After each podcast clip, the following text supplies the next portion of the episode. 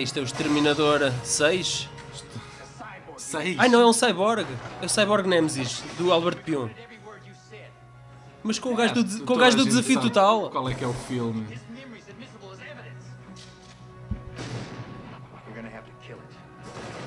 Não, meus amigos. Destruam a máquina. Robocop. Este é um dos poucos filmes Que é onde, onde a máquina. o Robo, o Robo onde a ma- Shui, o Robobófia. Onde a máquina é boa. Ai, as forças da lei eh, a defenderem a causa Robocop, comum. o polícia do futuro. Olá, amigos. eh, Bem-vindos Bem-vindos a mais um podcast. Este, Eh, este vem eh, em, grande, em grande parte porque nós temos aí um remake a acontecer com o nome Robocop. Exatamente. Eh, e nós decidimos ir à origem e, e comentar esse grande clássico que deve fazer parte do imaginário de muito boa gente. Mas imaginem só que é a origem eh, de- deste, deste mito avançado tecnológico eh, que é o Robocop. É de 87, meus amigos, 1987. E do outro lado da linha telefónica eh, está eh, David Martins. Olá, amigo, fala aí. Viva David! Olá, olá a todos. Estava prometido e voltaste.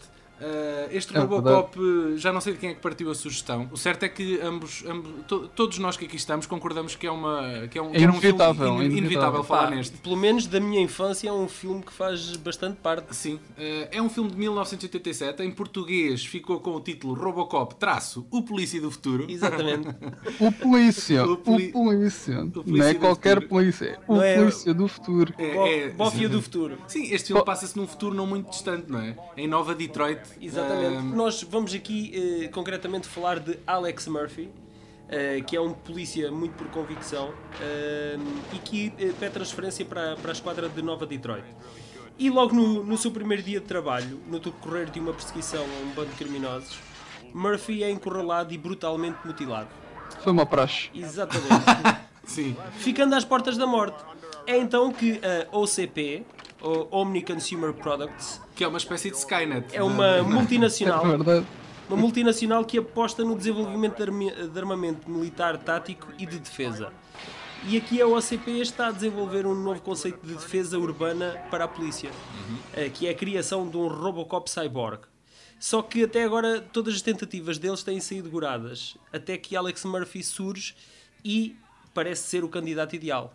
Uh, e surge uh, fruto de um grotesco uh, grotesco assassinato não é assassinato, ele é, é deixado quase É, meio é um morto. massacre. Sim, é um massacre sim, sim. que é cometido aqui por um bando um grupo Nós- de criminosos que, Eh, Nós já temos a ver a cena em que a mão dele é decepada a tiro. Essa, essa A tiro. cena, essa sim, sim, cena. sim, sim. A cena está incrível. Esta cena que uh, originalmente não saiu nos cinemas como nós agora a estamos a ver. Este filme foi cortada. Uh, houve aqui algumas, algumas cenas para, uh, foram cortadas para diminuir a violência.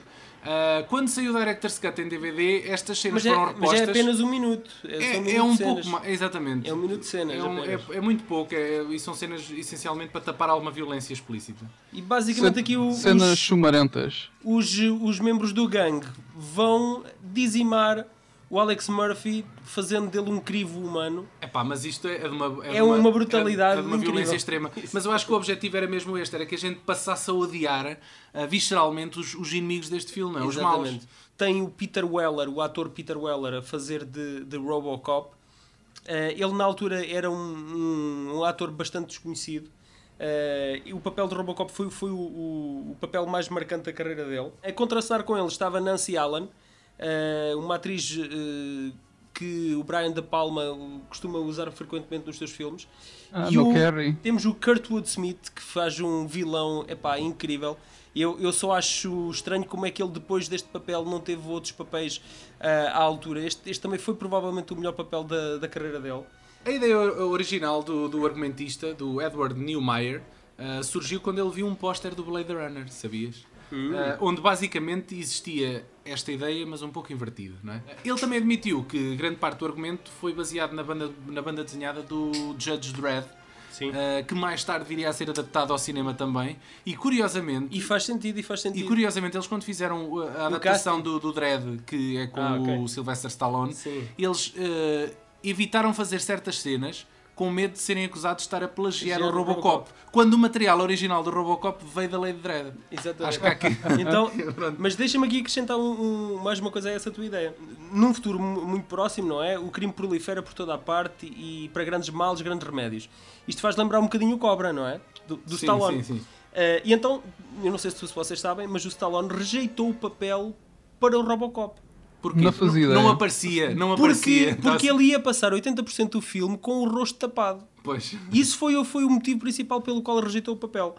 E depois, curiosamente, ele, eh, anos mais tarde, Acabou- aceitou o, pa- o papel de fazer Dredd, a lei do do Dredd. Dredd, em que Mas- passa cerca de 80% com o rosto tapado. Mas ele... ele No, pro- no Dread ele tira o capacete. Exatamente. Sim, ele tirou É o uma capacete. blasfémia. Uma das minhas cenas preferidas neste filme O Ed 209. é epá, e, e preferida porque me traumatizou, não me traumatizou, mas foi daquelas cenas que me ficaram marcadas quando eu vi quando era puto. you have 5 Ah, seconds o que é to que comply. Eles, eles, antes de desenvolverem o Robocop, que é uma mistura de metade máquina, metade homem, ahm, sensivelmente, Uhum. ah, testam aqui um robô que é o ED209, não é? Ed, 209. Ed 209. Ah, que é um robô opa, completamente falível, ah, tanto que é simulada aqui uma situação de defesa do cidadão Tu já e viste- o robô dizima por completo o, robô- o, o homenzinho que Opa, estava ali eu, num, eu só acho, eu só acho incrível é que em 87 mostrar isto aqui.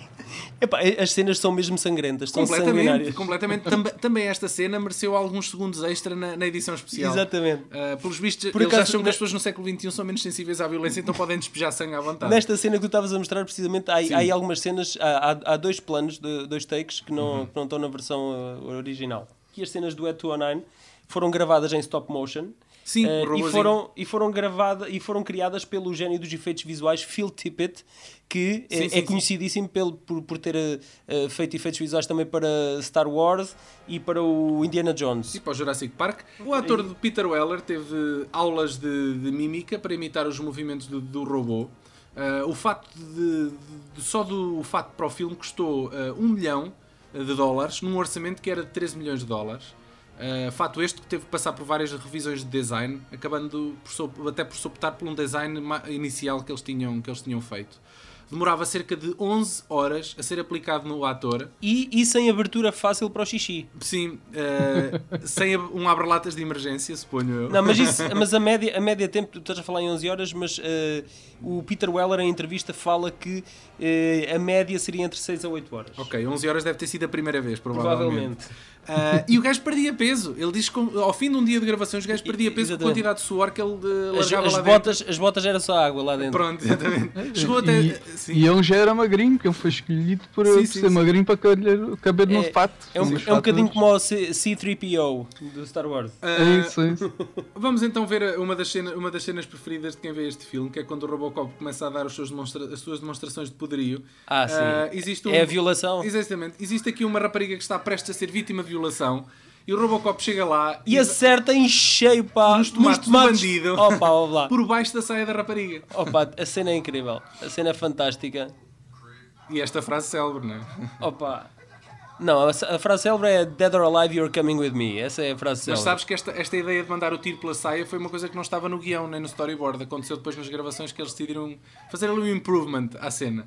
E ficou memorável. Prontos, pelo menos o gajo tem boa pontaria. Sim, sim, sim. sim Eu acho, sim. que, eu acho que a, a vítima estava-se a regurgizar por isso, por ele ter boa pontaria. Sim, eu acho piada também ela tentar procurar ali um pouco de apoio emocional, Emocional, eh, exatamente. no robô. Pá, mas isso ele não tem. Ele tem muita coisa, tem muitas habilitações, é pá, mas para, para saber acarinhar uma moça que acabou de sofrer um trauma, ele não, não, é, não é Bem, propriamente é bom um nisso. trauma, foi uma tentativa de violação, não foi propriamente a violação Ok, mas, consumada. mas é um não bocado lixado, pá. Ficas nervoso, pelo menos, durante ali a hora seguinte. Eu, eu, acho, Trauma- eu, acho, traumatizou a rapariga. eu acho que o Daniel já passou por isso, porque ele está aqui a dizer que fica nervoso e não sei Tentativas de violação. Pois foi, pá, foi. Vou bater na madeira, mas aqui, olha, é uma coisa mais calma. Ah, ok. Pá, mas olha, só o nome da terra onde tu moras é um bocado estranho. Olhão, pois é. É, é. Tu moras no Olhão e olha que é mesmo na parte mais baixa de Portugal. é. Ó David, vais Não, admitir não- isto? não tenho resposta a isto. Não tens, não, Não dá, não dá, Não. não dá. Não, tu até tinhas, não é? Mas estamos a gravar e é melhor não. Ai, que- É, pois é, melhor não. Estão crianças a ouvir. Paul Verhoeven, meus amigos, eu já falei eh, bastante do Paul Verhoeven. Que é o nosso no- amigo realizador. Exatamente, noutro, noutro podcast. Eh, eu aqui apenas quero realçar que ele, ele não, nesta altura, em 87, Não seria. Aliás, este, este foi o segundo, o filme seguinte ao que já, nós já tínhamos falado no outro podcast, que era o Flash and Blood. Exatamente. Uh, este foi o Amor e Sangue. Igualmente sanguinário. Sim, mas passado na Idade Média, agora saltamos diretamente para o futuro, não é? Sim. E, e este, este não, o Paul Verhoeven não seria provavelmente a escolha mais óbvia uh, para, para, este, para um filme de, deste género. Uh, e até para este tipo de orçamento, mas acabou por se revelar a ser a escolha mais acertada. Ele, na altura, apenas tinha uh, no seu currículo filmes independentes uh, na sua terra natal e alguns filmes de época. e um grande estúdio apostar num realizador ainda com provas por comprovar sim, sim, sim. Uh, a, a, a Ele já não devia ser nível. novo, ainda já não devia ser certo, novo, mas ainda certo. não era de todo um realizador de confiança. Conhecido, conhecido, não é? Qualquer... Este foi, foi o filme que, que o meteu no mapa completamente. Sim, sim, sim. O filme era facilmente conotado uh, a cinema gratuito de violência.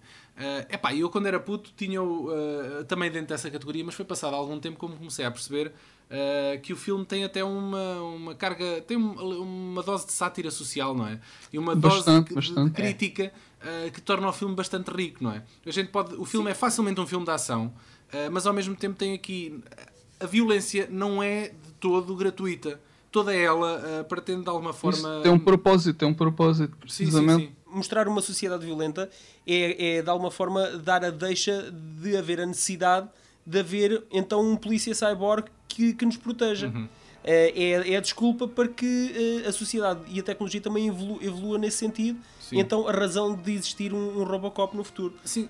eu acho que a semelhança do Estado, do nosso Estado, Uh, e com a construção dos estádios do Euro 2004. Há, há uma ponte, há aqui uma ponte para o Euro 2004. a OCP também tem uma agenda aqui escondida com a construção de Delta City, que uhum. é ganhar dinheiro também com, com uh, droga, prostituição e o jogo. Não, não tu não achas, isso é, assum... isso é há uma cena que assume isso no, no, no, filme. Uh, eu acho que, para além disso, este filme também levanta outra, outra questão interessante. Uh, que é o facto de até que ponto é que nós podemos desumanizar as forças da autoridade. É fácil imaginar mas, uma sociedade a revoltar-se se as forças da lei passam a ser máquinas. Pensa então, nisso, mas, é? mas é, é talvez por isso também, e não só, que no início do filme o corpo policial vê com maus olhos o Robocop, porque pensam que a médio prazo serão substituídos. E se uma sociedade passa a ter máquinas do lado delas, a forma com que esse, esse poder é usado facilmente é questionável, não é? E facilmente as coisas podem descambar, digamos assim. Também. E põe o espectador também a pensar, e acho que é também por isso que o Robocop é um filme intemporal. Ainda hoje, não é? Nós vimos sim, o original, é um filme que não está datado, que põe é questões... fixe, pá. É fixe, exatamente. Mesmo. Isso está tudo presente, e o que acho que foi bom é, é que eles não apresentam isso como tipo lição de moral, ou estão Exato. a ver... Sim, sim, sim, exato. concordo contigo. Isto, não é, Faz não... parte daquela sociedade eu acho que estamos a caminhar muito em certos aspectos para uma sociedade como essa. Temos. Uh, basta ver que eles já usam aqueles drones lá na, sim, sim, na sim, zona de guerra. E, e não é só, nos Estados Unidos também já, já existe uh, protótipos de, de polícias a vigiar praias. Eu acho isso assustador, porque quem é que tem a é, responsabilidade quando há uma coisa correr mal. Pois, é, é uma questão uma pertinente. Coisa Basta ver as cenas que o Ed... Exatamente, exatamente. É, é um simples ups. O robô em stop motion é uma boa metáfora de temos, que, é que acontece quando as coisas correm mal, não é? Temos que voltar, temos que voltar às diretivas principais. O, o gajo diz isto foi só um glitch, não é? Isto foi um pequeno erro informático. Exatamente. Mas lá está um pequeno erro informático pode custar vidas, não é? Sim. E podemos já partir então para a sequela, que Sim. é um filme de 1990 que saiu uh, três anos depois. Exatamente. Uh, era para ter acontecido uh, mais cedo até. Uh, o, o Paul Verhoeven já não regressa à realização. Uh, diz ele que o filme que eles queriam fazer queria um filme demasiado apressado e o, o Verhoeven queria alguma maturação no argumento.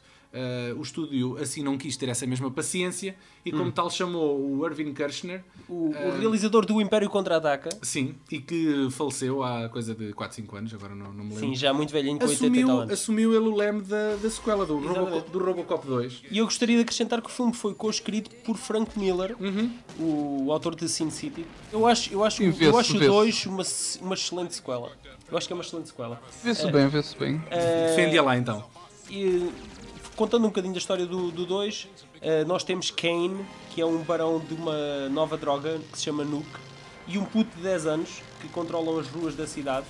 Uh, mas num confronto frente a frente com, contra o Robocop, Kane fica muito maltratado uh, e na cama do hospital. Uh, é então que uma executiva da OCP, em franca ascensão horizontal, pretende repetir a fórmula que funcionou com o Robocop, mas maior uh, e mais letal. E vai usar o cérebro de Kane para comandar o, T, o T2000 Sim. dos Robocops. Bora pôr um cérebro de um maluco psicopata numa máquina, há de correr bem com certeza. Exatamente, é uma centrifugadora para ir de 4 metros de Pá, altura. para mim, sabes qual é a grande vergonha neste filme? Eu não tenho o tema, pá.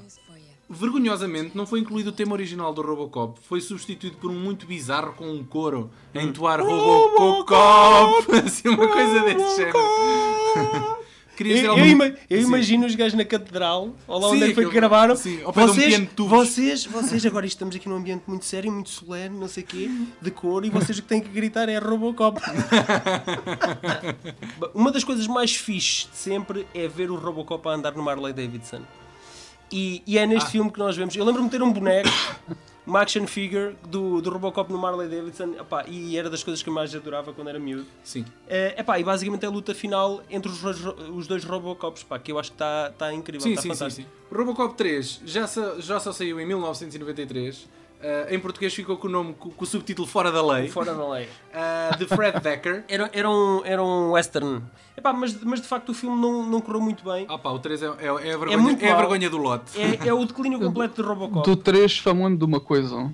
O Robocop Não tem é o mesmo um gajo. foguete. Tem não um é mais jetpack, ele tem um é jetpack. Sim, sim, sim. E não é o mesmo gajo. O Peter Weller já não regressa. Ele, ele não quis mesmo fazer, não foi por conflito de agenda, ele não quis fazer porque ele j- já não suportava as horas eh, apesar Dentro do fato. dentro do fato. Eles já estavam a abraçar o facto do Robocop ser um franchise, também ele muito com um mercado para putos muito para explorar. Aliás, é curioso ver que há montes de brinquedos, e havia montes de brinquedos Sim. do Robocop, quando a gente sabe que o filme não era de todo um filme para putos, não é? Ainda relativamente ao filão eh, Robocop, eh, eu gostaria de referir que em 88 eh, foi criada uma série de 12 episódios.